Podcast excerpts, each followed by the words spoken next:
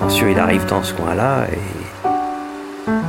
il plante son bâton, il y a la source qui jaillit. Bonjour Enchantée On va mettre les gilets de sauvetage. Et c'est parti.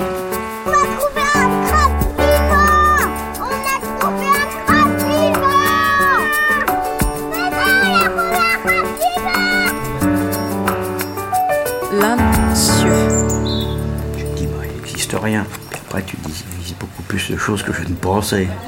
Des lumières, du décor, du maquillage. Une galette à l'andouille. Un horlomier. Si, si. Comment se lasser Bonjour à toutes et à tous. Je suis Violette Rennery Le Toqueux. Lanciotine depuis plusieurs générations, j'ai eu envie de témoigner de mon plaisir de vivre ici, d'aller à la rencontre des habitants et habitantes de Lancieux, pour en apprendre toujours plus sur notre petit village breton. Alors en cinq épisodes, je vous emmène avec moi faire un tour de raison et découvrir les atouts et autres trésors de notre commune. Épisode 5, la faune et la flore. Première visite chez Michel Ossan, conseiller municipal délégué au cours d'eau et engagé dans la préservation de l'environnement depuis de nombreuses années. Allons lui poser quelques questions sur nos fleuves et ruisseaux lanciotins. Ah non, alors, euh, c'est une vieille histoire parce que le sage euh, Ross Rémur Bedbossé, là, qui, qui est en, en œuvre depuis euh, 98 à peu près, avait demandé à toutes les communes qui font partie du sage, donc ça fait je sais plus combien, il y a 74 communes, comme ça, et donc euh, les communes devaient inv- inventorier leurs cours d'eau de façon à ce qu'ils soient euh, euh, protégés. C'est-à-dire qu'une fois qu'ils sont inventoriés, que c'est voté par le conseil municipal et que c'est voté par la commission locale de l'eau, c'est transmis à la, préfecture, au service de préfecture, et les cours d'eau ont une, légalité plus importante, je dirais. Voilà, ils sont répertoriés, ils sont inventoriés, et, puis ça permet aussi de, de ne pas les traiter comme un fossé, euh, de, les protéger euh, définitivement, enfin définitivement euh, jusqu'à un nouvel inventaire, mais on n'en fait pas tous les ans. Et cet inventaire avait été commencé il y a plus de 14 ans.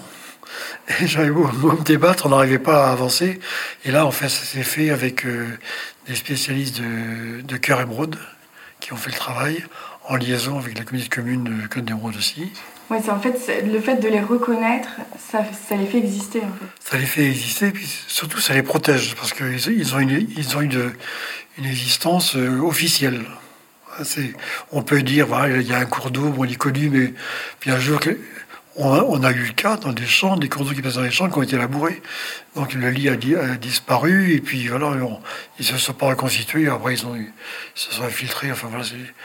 Ou alors des, fossés, on croyait que c'était des fossés, donc euh, tous les ans on les, on les curait, etc. Alors qu'en fait, il y a un lit, c'est un cours d'eau, il y a des graviers, il y a des, il y a des invertébrés, enfin voilà, il y a une vie. Et donc c'est important de, de- de bien les repérer, puis après de les, de les sauvegarder. Et ça, comment on fait pour les protéger plus particulièrement? Alors, euh, une fois qu'ils sont inventoriés off- officiellement, les, communes, euh, je vais vous montrer, je vais avoir un plan quelque part. Voilà, ça c'est la commune de Lancieux. Je vais, mettre dans le, je vais mettre dans le bon sens, voilà. Donc tout ce qui est en bleu, là, c'est les cours d'eau qui ont été reconnus officiellement, qui sont inventoriés. Alors, ils n'ont pas tous un nom, hein. Celui-là, celui-là, c'est le Freddy. euh, ici, c'est le. On est du côté de la ride Les Hautes. Là, il y a un petit cours d'eau comme ça qui prend sa source de deux côtés, qui se rejoignent là. Et les- le principal, c'est le frémur alors? Alors le, oui, il faut pas oublier ici, on a le, le Mm. qui se, qui se, donc qui sépare l'ancien de, de d'ailleurs, qui est important, et on a le Frémur bien sûr de, de l'autre côté. et, et ils sont dans quel état là, nos cours d'eau? Alors euh, le Frémur euh, est assez, en assez bon état, bien qu'il y ait beaucoup de pesticides dans le, dans le cours d'eau. Il y a peu de nitrate, donc c'est un cours d'eau qui est, suivi aussi par le, sage, bien sûr, hein, et, qui est aussi une réserve de potable au bois joli. hein. Donc c'est important que. Donc les pesticides, on les traite sur, sur du charbon actif dans la, station de, d'eau potable. Mais il n'est pas en trop mauvais état. Le floubalé est beaucoup plus compliqué parce que lui, il a, beaucoup de phosphore, il a beaucoup de nitrate, il a aussi des pesticides. Et le drouet, lui, est encore plus, en plus mauvais état. C'est le cours d'eau qu'il faut vraiment essayer de récupérer. Alors il y a, des choses qui sont faites hein, via, la réglementation. Euh, le drouet, je sais qu'on a mis des un herbier de 5 mètres de chaque côté. Euh, les agriculteurs sont, vont- joue le jeu normalement hein, pour euh, essayer de pas trop s'approcher. Mais c'est un, cours d'eau qui est très perturbé, qui est, qui est pas en bon état. Et on a aussi dans ces cours d'eau, euh, sur le frémur, on a aussi des, anguilles, qui, sont, qui, est une espèce protégée, et qui donc on, fait en sorte qu'il y ait des passages pour qu'elles puissent remonter les, les cours d'eau et les redescendre après, etc. C'est un poisson migrateur aussi poisson migrateur qui va, alors je crois, je sais plus, dans la mer des Caraïbes, je sais plus où, là, qui va très très loin et qui malheureusement, euh, les cours- les- tous les cours d'eau ne sont pas aménagés pour qu'ils puissent remonter les cours d'eau euh, en, en- en saison. Enfin, il y a la montaison et la dévalaison, c'est les termes qu'on utilise. Donc, je sais que Guadeloupe, c'est fait. Il y, a, plusieurs endroits où il y a des barrages où on permet le passage des anguilles. Il n'y a pas que l'anguille, mais il y a le saumon aussi. Mais chez nous, c'est surtout l'anguille. Et, puis, euh, mais il y a toujours la pêche à la civelle qui est autorisée. C'est un peu dommage que d'une part de les protéger et d'autre part de pêcher les, les- futures anguilles. C'est, c'est un peu dommage. On se retrouve du côté du Frémur, à la ville 14, avec Pierre Marin pour parler de nos oiseaux côtiers. Veux un café ou Euh, ça va. Ça va Ça va, ouais, pris un. Moi c'est Pierre euh, Pierre Marin, donc je suis animateur euh, nature au club nautique de Lancieux, donc qui est un club nautique, mais qui aussi propose des activités d'éducation à l'environnement avec des séjours scolaires, des colos, euh, donc classe de mer. Lors de ces semaines un peu de découverte, on fait découvrir un petit peu toute la faune, la flore qui est environnante à, à Lancieux. Et donc autour de Lancieux, donc sur les différentes thématiques d'animation, on fait découvrir souvent aussi parfois les, les oiseaux qui occupent un peu les lieux. Lancieux a l'avantage d'avoir une, euh, bonne diversité de milieux, des milieux naturels très différents, très divers. Donc là, on est euh, sur le- l'estuaire du Frémur, donc on a le centre d'hébergement, nous on accueille euh, les écoles juste à côté. Ici sur cet estuaire, donc la mer en fait rentre dans, dans cet estuaire à marée haute. On se trouve sur un milieu plutôt de présalé. Donc on va y retrouver euh, donc euh, la salicorne, euh, beaucoup de vasières. On va avoir euh, une grande diversité d'oiseaux qui sont soit présents à l'année ou alors sur des périodes plutôt de printemps ou automne ou hivernant. Parce qu'on a des oiseaux du coup qui migrent, hein, qui vont être là qu'une partie de l'année. Sur, cet estuaire, alors la plupart du temps, par exemple comme, aujourd'hui, on va avoir des oiseaux classiques qui sont là un peu, un peu à chaque fois. On a les mouetrieuses, les goélands, qu'on peut croiser un petit peu partout. Les cormorans aussi, qu'on va voir à l'année, les grands cormorans, parce qu'on a deux espèces de cormorans. Euh, on voit souvent sur l'océan, si on va plutôt euh, sur, euh, sur l'île des Ébiens, euh, là on va retrouver le, le cormoran huppé, qui est un cormoran un peu plus petit. Et puis on a le grand cormoran, du coup, qui est un peu plus présent sur les estuaires, qui lui a une belle gorge blanche, voilà, qui est un peu plus grand. Eux, les cormorans, bon, ils vont plutôt être présents à marée haute, donc comme ce sont des piscivores, hein, donc ils vont euh, essentiellement manger du poisson. Un cormoran, ça peut manger jusqu'à 500 grammes de poisson par jour. Ça, ça mange beaucoup, donc c'est pour ça qu'il n'est pas très apprécié aussi des pêcheurs parfois, dans des régions où il y a des piscicultures. Ensuite, après, en, en piscivore, on peut retrouver toute l'année, on peut retrouver la famille des hérons. Euh, donc les grands échassiers, donc on va avoir le héron cendré, qui est assez grand, qui, qui à peu près fait 1m70 d'envergure. Et donc lui c'est pareil, donc lui c'est un piscivore. Contrairement au cormoran, euh, il n'a pas les pattes adaptées pour nager. Le héron, lui, a, des grands doigts, des longs doigts. Donc lui, il va se mettre en fait à l'affût. Lui, il va attendre que l'eau soit un peu moins profonde. Il va se mettre en affût sur ses deux pattes et il va attendre les petits euh, crustacés, mais surtout les, poissons, parce que le héron cendré, c'est un grand mangeur de poissons aussi. L'avantage de, de cette famille-là, c'est qu'ils ont des becs assez longs et tranchants. Euh, C'est une lame de rasoir, hein, le, bec de héron. Et puis après, on a aussi euh, l'aigrette garzette. Euh, pareil, famille des hérons, un peu plus petite. Elle, on la reconnaît avec son plumage totalement blanc.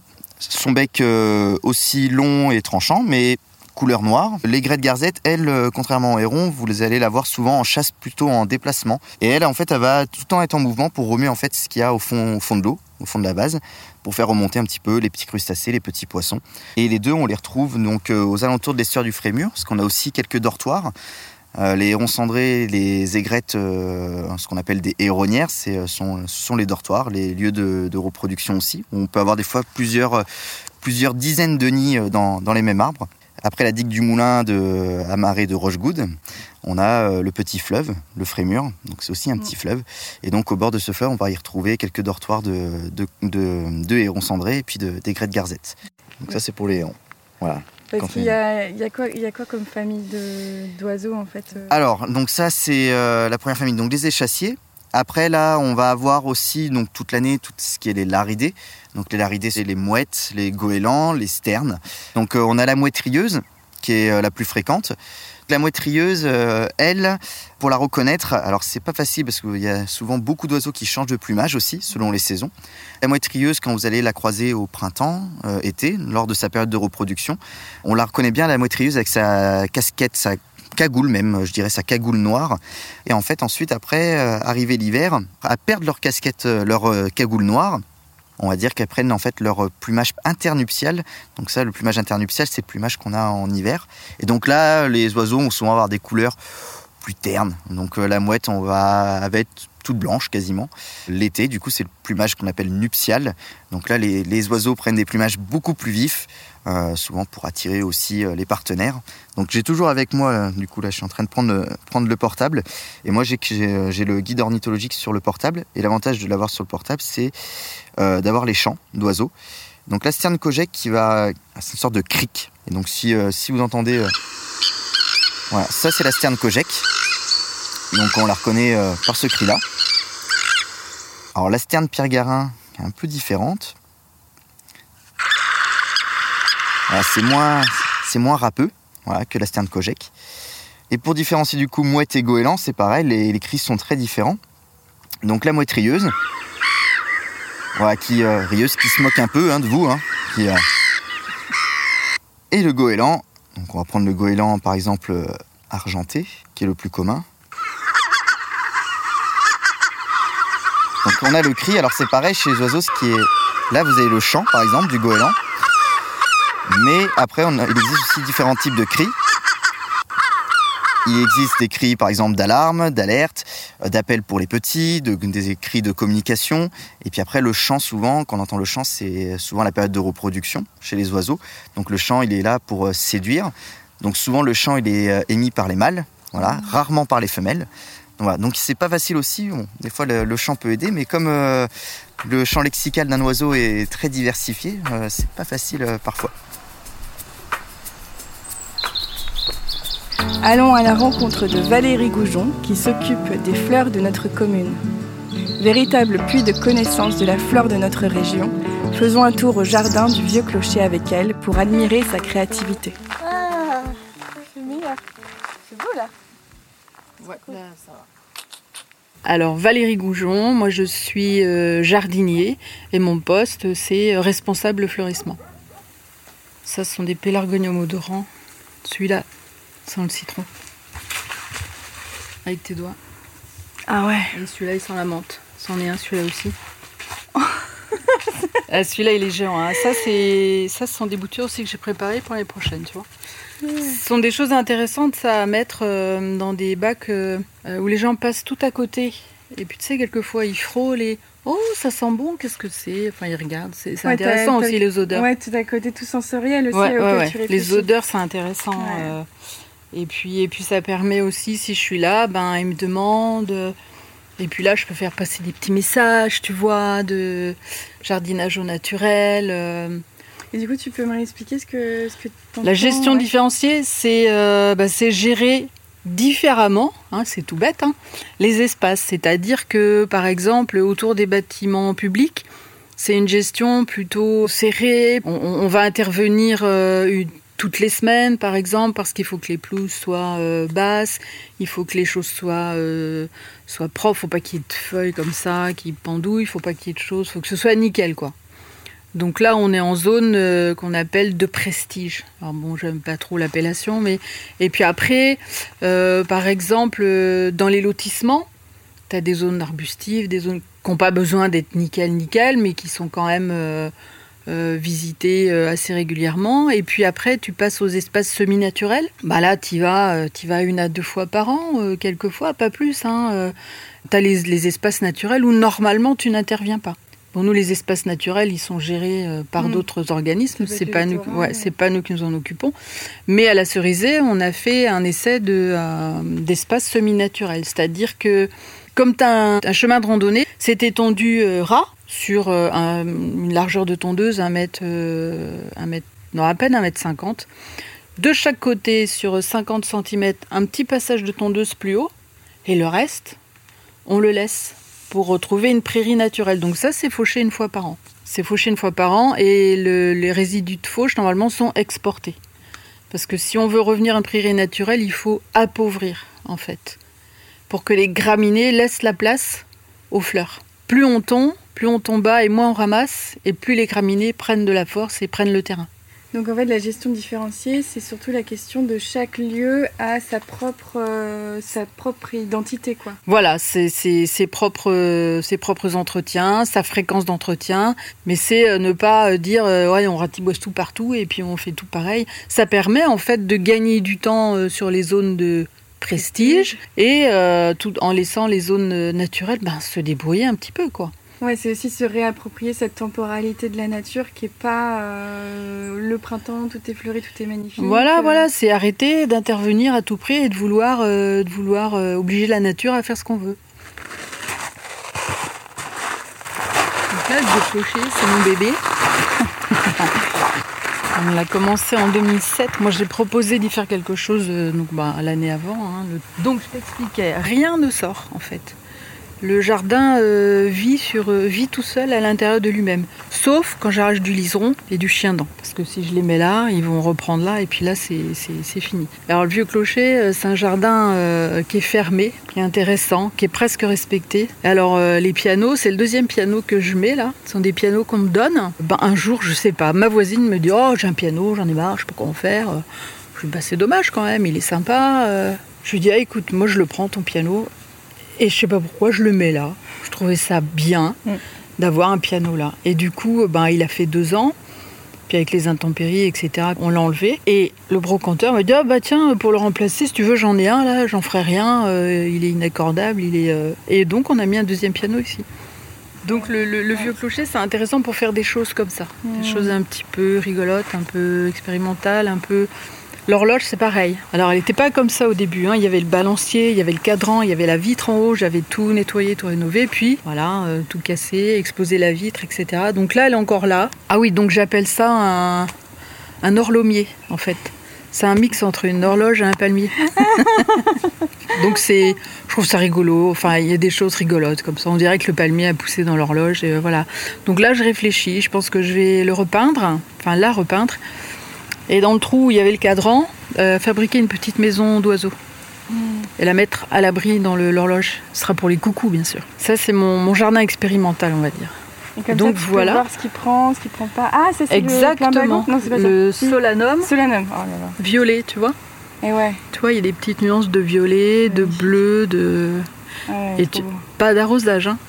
Il est, euh, il est géant là Oui, cette que année. donc toi, t'as pas d'eau ici, donc Il n'y a pas de point euh, d'eau ici, donc il faut faire avec. euh, Enfin, les plantes doivent se débrouiller. Si elles résistent pas, bah tant pis, je remettrai pas. C'est pas grave. Rose trémière, bien sûr. Les géraniums qui, qui envahissent les marches, moi j'aime bien, ça fait, ça fait rigoler. Les plantes, non, non, on est chez nous, laissez-nous tranquilles. euh. Un rosier là, ce rosier là, ben, il est magnifique, il fait, euh, il fait quatre remontées presque quelquefois.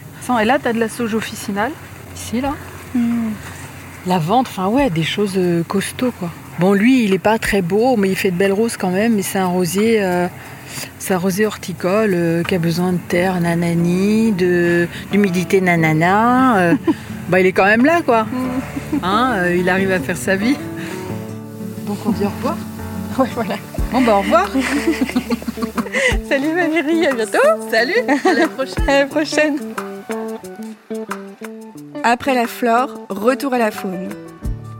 On a rendez-vous au Briantais avec Gaëtan Douaneau pour parler de la préservation de la biodiversité et les enjeux de notre trait de côte. Donc, euh, moi, j'appelle Gaëtan Douaneau et je travaille à la communauté de communes Côte d'Émeraude. Je m'occupe du service environnement et aménagement du territoire et j'ai une de mes missions qui est euh, la, la gestion et la garderie des sites du Conservatoire du littoral. Donc, les trois sites dans les Côtes d'Armor. Vous pouvez me parler un peu de la biodiversité euh, du, du tertre? Pourquoi est-ce que le Conservatoire du littoral s'est intéressé au tertre corlieu? Donc, il a acquis en 95, en 1995. Euh, on était face à un milieu qui était très dégradé, euh, on va dire usage anarchique d'un site sensible. Tous les sites dunaires sont sensibles. C'est des sites mobiles et donc usage anarchique avec des véhicules, euh, du stationnement, des, de la circulation, du stationnement, du cheminement anarchique, du camping. Ça créait énormément de liberté. Mais en fait, on, agressait énormément le milieu aussi. Quoi. Et donc, l'idée, ça a été de, un, pouvoir le restaurer, ce milieu qui était en déséquilibre, et que deux, on était, on était sur un site où il y avait une des plus grosses populations d'orchidées, au moins en Côte d'Armor. Et ça a vraiment été le leitmotiv du, du conservatoire. Quoi. Dire si on fait rien, euh, et ben, ces habitats et ces espèces, à un moment donné, elles vont disparaître. Et c'est la raison pour laquelle le conservatoire a acheté. Et alors, ce site-là, il est quand même super intéressant parce que, au final, il n'est pas très grand. Par rapport à d'autres sites comme la presqu'île de Crozon, enfin, on est sur des centaines, des milliers d'hectares. Il n'est pas très grand. Il est quasiment entièrement propriété du conservatoire, alors que sur d'autres sites, on a du morcellement, donc en termes de gestion, c'est beaucoup plus facile. Et puis, sur un tout petit espace, il présente plein de milieux différents. Vous allez avoir de la dune, mais avec différents stades, de, de ce qu'on appellerait euh, la dune mobile, la dune grise. Euh, il a aussi euh, des zones humides, des forêts, des prairies. Il va y avoir les, les, les, les pré-cordons dunaires. Enfin, on a plein de milieux différents sur un tout petit endroit. Et c'est aussi ce qui, ce qui a fait l'intérêt du site pour le conservatoire, et bien avant le conservatoire d'ailleurs, et c'est euh, c'est aussi grâce à eux que la démarche a pu se mettre en place, c'est que Bretagne Vivante était présent déjà sur le site. Ils savaient qu'il y avait un intérêt. Ils faisaient déjà des, enfin, des inventaires naturalistes, etc. Donc euh, le conservatoire s'est inscrit dans cette continuité en fait. Et donc dans ces cas-là, c'est le moment où le conservateur peut rentrer en, euh, dans le rôle de la préservation. Oui, c'est ça. Oui. Lui, il a, il a un, un rôle principal. Enfin, quand il a été créé, en tout cas, euh, c'était. Alors déjà, pourquoi est-ce que ça a été créé? C'est, un outil assez unique. hein. En tout cas, en Europe, c'est un fonctionnement et un outil euh, qui est très français. C'est, alors je me rappelle plus du, du- du ministre à l'époque. Et en fait, c'est face à la bétonisation du, du trait de côte de la Côte d'Azur, où il s'est dit si on fait rien, Mm. euh, on ne pourra pas revenir en arrière. Mm. Et, et donc, il faut se douter d'un outil foncier, puissant, qui a les moyens pour pouvoir préserver encore les quelques poches de- d'espace naturel parce qu'au final, on, on en a, enfin, l'être humain en a besoin en fait. Mm. C'est très anthropocentré hein, le fait d'acheter des quelque part. hein. c'est dans l'intérêt de l'espèce humaine quoi. Ouais. Des fois, on pourrait se dire. Oh non, c'est juste pour les petites bestioles et tout, mais euh, non, non, c'est pas si désintéressé que ça en vrai, quoi. Mm. Et, et donc, ce, ce- ce ministre-là a créé le Conservatoire du littoral, qui a donc un pouvoir foncier que n'ont pas les, les- communes ou les intercommunalités, qui achète, qui restaure dans un but de préservation des paysages et, des enjeux écologiques, mais qui a aussi une mission d'organiser l'accueil du public. C'est pas de la mise sous cloche. Et euh, là où il y a une particularité qui est quand même très subtile et, bien vue, je trouve, à l'époque, c'est que le conservatoire, c'est un organisme, un organisme national, une délégation par région. On en a une à Plérin qui fait toute la Bretagne. Il aurait pu être fait le choix par l'État à l'époque de dire, ben, je suis l'organisme qui achète, je suis l'organisme qui gère. Et ils n'ont pas du tout fait ça. Ils achètent, ils restaurent au début quand les milieux sont dégradés, et ensuite ils confient. C'est un acte volontaire, bien entendu. Ouais. En tout cas, ils trouvent un gestionnaire localement, Mm. une commune, une communauté de communes, Quelqu'un qui est proche un département. euh, du... du terrain qui est sur le terrain. en fait. Mm. Et je trouve que cette combinaison, elle est vraiment bien vue parce que ça permet vraiment aux, aux acteurs locaux de, de s'approprier le, bah, cette- cette- cette- enfin, c- cet espace naturel Mm. et aussi de, de- de générer du débat entre euh, des fois une vision locale qui est un petit peu trop loco-local, là, où on veut pas trop changer les habitudes, Mm. un organisme qui a plus de recul et qui va venir titiller un petit peu, et inversement, des acteurs locaux qui, qui vont venir un peu tempérer parfois euh, des, des visions très, euh, enfin, trop euh, hors sol, quoi. Et euh, en tout cas, nous, de l'expérience que l'on a ici sur la communauté de communes, on a trois sites en gestion euh, par le Conservatoire du littoral. Les rives du Frémur, côté Frémur, le tertre Corlieu, ici à Lancieux, et les marais de Bosset à Ploubalay. Mm. Et c'est vrai que ça fait, je sais pas, la première convention, elle a plus de 20 ans, je pense, et on a un super bon fonctionnement avec eux. Ouais. Mm. Mm. Et en termes de, de trait de côte, ça se ressent euh, la- le, ch- le changement? Enfin, vous, vous le voyez euh, de, au fur et à mesure que ça, que ça monte ou Alors, par rapport euh, au réchauffement climatique plus que par rapport aux digues de visu, c'est toujours très difficile. Enfin, on- non, là, on- moi, je peux pas dire que je vois que la situation évolue en 10 ans avec, avec mon propre regard.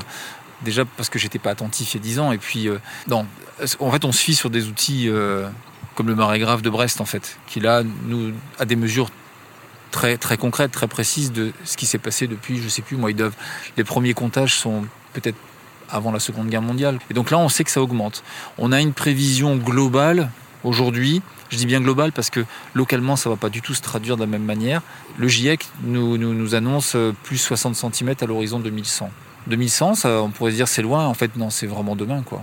Et, et en tout cas, euh, il faut agir aujourd'hui en fonction de cette prévision. Mais ces 60 cm, ça pourrait être plus, ça pourrait être moins, selon l'endroit dont vous vous situez en Bretagne, même selon à des fois quelques kilomètres près en fait. hein. Là, on est dans un système de baies. Certainement que ce ne sera pas la même chose que si vous êtes, euh, je sais pas moi, dans, dans- dans le pays des Abers ou à la pointe du Finistère. Quoi. Ce sera totalement différent. Mais on doit avoir ça en tête. Et quand on, quand on projette l'ouvrage actuel à la mer, la digue de la Roche, avec 60 cm de plus, bah, elle est sous-dimensionnée. Et, et c'est de là qu'avec les élus localement, s'est on s'est dit, ben, qu'est-ce qu'on fait? Aujourd'hui, la décision, elle n'est pas encore prise, mais il y a trois scénarios. hein. Pour faire simple, il y a un scénario qui est ben, on maintient la ligne. Et maintenir la ligne, ça veut dire reconstituer l'ouvrage actuel, parce qu'il est plus. déjà, il répond pas aux normes actuelles en matière de protection, et puis il n'est pas dimensionné, il n'est pas assez gros. Donc ça, c'est un premier choix. Un deuxième choix qui serait, eh bien, on va créer un nouvel ouvrage plus en amont, qui sera un peu moins conséquent, et qui va permettre de donner aussi de la respiration, un espace de respiration pour la mer, plus important que ce qu'il y a aujourd'hui, par l'inondation des terrains qui sont derrière la digue actuelle. Et puis le dernier scénario, alors qui peut paraître toujours un peu, science-fiction, mais qui, en soi, euh, c'en est pas, puisqu'il y a des secteurs en Charente-Maritime où ils envisagent de le faire, hein, il n'y a plus le choix, c'est l'adaptation et le déplacement des activités humaines en fait. Et, et ça, eh bien c'est et c'est normal et c'est complètement légitime. C'est difficile à l'échelle d'une vie humaine et encore plus restreint à l'échelle d'une vie professionnelle humaine, parce qu'on touche à ça, de pouvoir se projeter là-dessus. quoi. Parce que là, euh, ça irait jusqu'où? La mer? Ouais. Ah, c'est dommage que j'ai pas de carte, mais vous voyez le camping municipal? Ouais. Municipal, pas celui-ci. Hein. Oui, municipal. On- la mer pourrait, euh, arriverait au niveau du camping municipal. S'il n'y avait pas de digue, d'ailleurs avant qu'il y ait la digue, c'était comme ça. Enfin, la digue de la Roche et la digue des a deux digues. hein. Quand- avant qu'il y ait ces digues, Lancieux, c'était une espèce de péninsule quand même. hein. C'est euh, dans le secteur du camping, toutes les habitations qui sont devant. Enfin, je ne sais pas si vous avez déjà regardé, mais c'est en fait c'est du sable. On est sur de la dune. Donc la mer euh, rentrait et allait euh, bah, pas si loin que ça de la, plage de Saint-Cieux en fait. Ouais. Et c'est pas la digue qui est ici, la digue de la Roche, qui a modifié ce paysage. Elle n'est pas vieille en fait quoi. Elle, a, elle a pas mille ans. Donc ce paysage-là, il n'est pas si vieux que ça. Mm. Et on, a, des, simulations qui nous permettent d'imaginer ce que ça pouvait être avant. Mais voilà. C'était le cinquième et dernier épisode de Pas silencieux. Merci à Michel, Pierre, Valérie et Gaëtan. Ce podcast est réalisé par Violette Rennery Le. La musique est composée par Guillaume Rennery. Production La mairie de Lancieux.